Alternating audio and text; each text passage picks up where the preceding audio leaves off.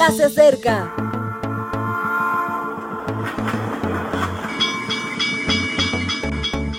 Partimos ya.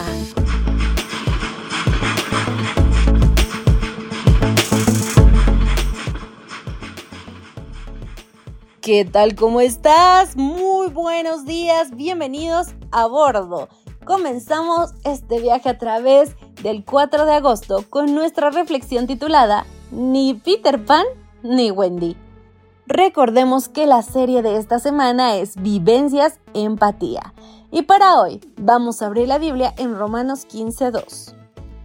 Cada uno de nosotros agrade a su prójimo en lo que es bueno para edificación. Seguramente habrás escuchado alguna vez que las personas que no quieren crecer y que llevan una vida irreal y caprichosa son catalogadas con el síndrome de Peter Pan. Como en la novela de James Matthew Barry, la persona afectada por esta enfermedad prefiere vivir en el infantilismo, en el razonamiento mágico y en la dependencia de otros. Y para que haya un Peter Pan, hace falta que otra persona asuma el papel de Wendy.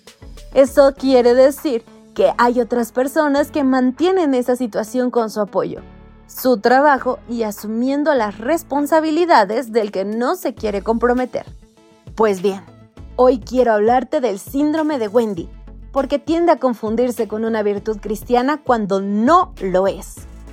¿Cómo detectar a una persona con este problema? Es fácil. Primero, por cuestiones culturales o religiosas, entienden que el amor es equivalente a sufrimiento y sumisión. Además, su tendencia es a evitar situaciones de tensión y procuran impedir que los demás se enojen o se sientan incómodos. Tienen una enorme obsesión por agradar a todas las personas de su entorno. Cuando son pareja olvidan su función de esposo o esposa y adoptan un talante paternal o maternal. No les importa humillarse para evitar situaciones adversas. Piden perdón aunque no sean culpables de lo acontecido. Y algo clave, dependen de la aceptación social y se deprimen cuando la atención que esperan recibir no se les da.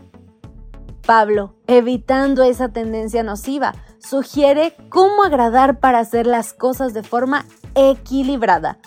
Propone primeramente que agradar a los demás debe ser en lo bueno. Justificar un error de un hijo puede agradar, pero no es bueno. Un error es un error y reconocerlo permite cambiar. Excusar a alguien amado cuando vive irregularmente es mantener la irregularidad. Lo bueno nos hace mejores, no nos perpetúa en la equivocación. Segundo, hay que agradar con el objetivo de edificar. Agradar es una actitud que nos debe llevar a construir. Para construir bien, a veces se debe destruir algo, muchas veces remozar algo y siempre poner fundamentos en la construcción. Una casa puede ser muy hermosa, pero sin una buena base es un peligro. Nuestro mundo camina hacia una epidemia de peterpanismo y no somos llamados a ser Wendy's. Somos llamados a ser amables, pero a construir sobre Cristo, lo que nos lleva a respetar a los demás como personas, dejándolos crecer, y a respetarnos a nosotros como seres humanos, dejando sumisiones. Hemos de ir hacia lo bueno, edificando como corresponde. Querido amigo, no sé si habías escuchado el término de hoy.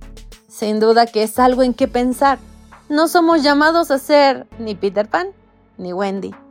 Somos cristianos, somos seguidores de Cristo y Cristo, por más que nos amó, nunca defendió nuestro pecado. Piénsalo. Yo me despido por hoy. Maranata. Gracias por acompañarnos. Te recordamos que nos encontramos en redes sociales. Estamos en Facebook, Twitter e Instagram como Ministerio Evangelike. También puedes visitar nuestro sitio web www.evangelike.com. Te esperamos mañana.